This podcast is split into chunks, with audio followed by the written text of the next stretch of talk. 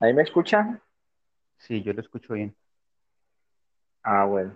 Ahí está perfecto. Sí, Ahí ¿Y está el sí me escuchan bien? Sí, Sí, señor. señor. listo, listo. Entonces, ini- iniciamos. Sí, señor. Listo. Eh, bueno, buenas noches. Eh, nuestro grupo está conformado por Aldemar Ardila, Eder Parada y Néstor Gómez, que es quien les habla. Bueno, pues el día de hoy les vamos a hablar de la innovación. Eh, la innovación en las empresas es algo que se, que se debe tener en cuenta y lo que se busca es que a futuro la, la empresa crezca. Entonces, pues empezamos. Eh, Aldemar, buenas noches, ¿cómo está? Buenas noches, Néstor. Bien, ¿qué tal? ¿Cómo le ha ido? Bien, bien, muchas gracias. Eh, Aldemar, para usted, ¿qué es la innovación dentro de las empresas? ¿Qué se debe tener en cuenta? Listo, Néstor. Para mí la innovación en una empresa eh, es ser diferente, pensar de forma innovadora, siendo creativo a la vez para buscar nuevas estrategias.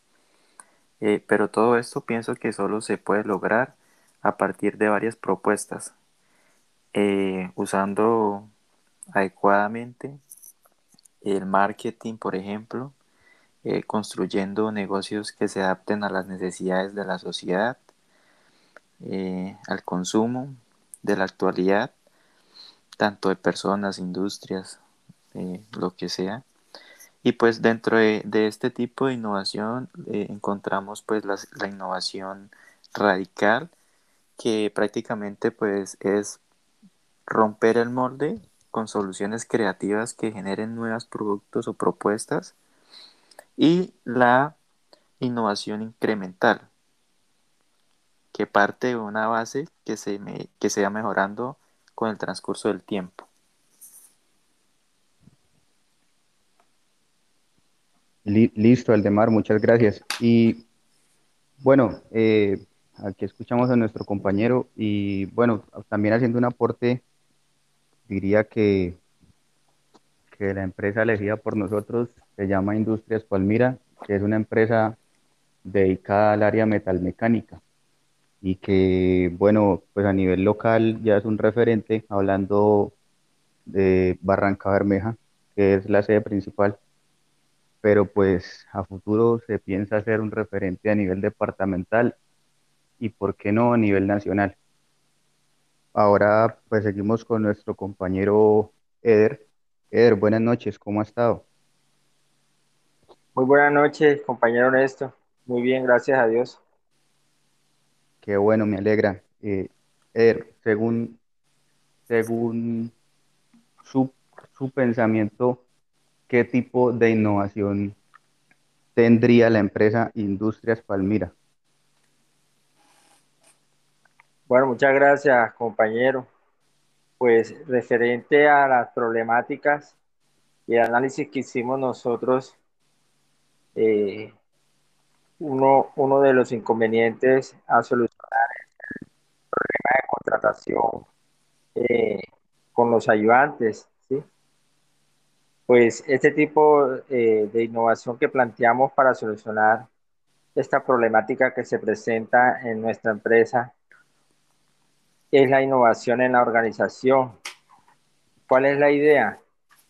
Es plantear un procedimiento de contratación donde se incluya un análisis y definición de cada perfil del, del ayudante que se escoja, ¿sí? Comenzando por una preselección o una postselección, ¿sí? Se debe incluir algunas entrevistas, ya sea técnicas, psicológicas, eh, realizando una evaluación escrita o oral, ¿sí? donde se pueda medir realmente el conocimiento del personal que se va a contratar. ¿sí? Adicionalmente, pues se puede hacer una capacitación dependiendo eh, pues del cargo que va a aspirar. Ya por último, ¿sí? Eh, aplicar una muy buena remuneración para que el personal eh, eh, vaya bastante como satisfechos, ¿sí? Como mi aporte personal, creo que en todas las empresas, por lo menos en cada vez, en cada año, se debe invertir en innovación, ya sea de producto, de proceso, de marketing, ¿sí? Eh, en general en toda la organización. Eh, una empresa que, que sea innovadora, por lógica, debe ir creciendo. Muchas gracias. Okay, bueno, compañero Eder. Eh, bueno, pues en nuestro... Sí, sí, claro, qué pena. Gracias, Néstor.